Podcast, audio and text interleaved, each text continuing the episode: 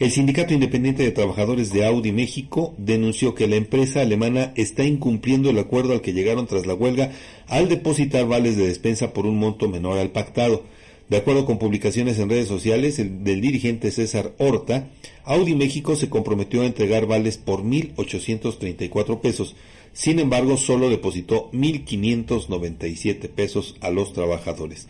El sindicato sospecha que la empresa estaría aplicando un descuento del 50% no solo a los días de paro laboral, sino también a prestaciones como los vales de despensa, algo que no estaba contemplado en el convenio. Y aunque confían en que los salarios retroactivos sí se pagarán de forma correcta, el Citaudi ya presentó una queja formal ante la empresa por incumplimiento en el pago de vales e hizo un llamado a revisarlo y corregirlo a la brevedad.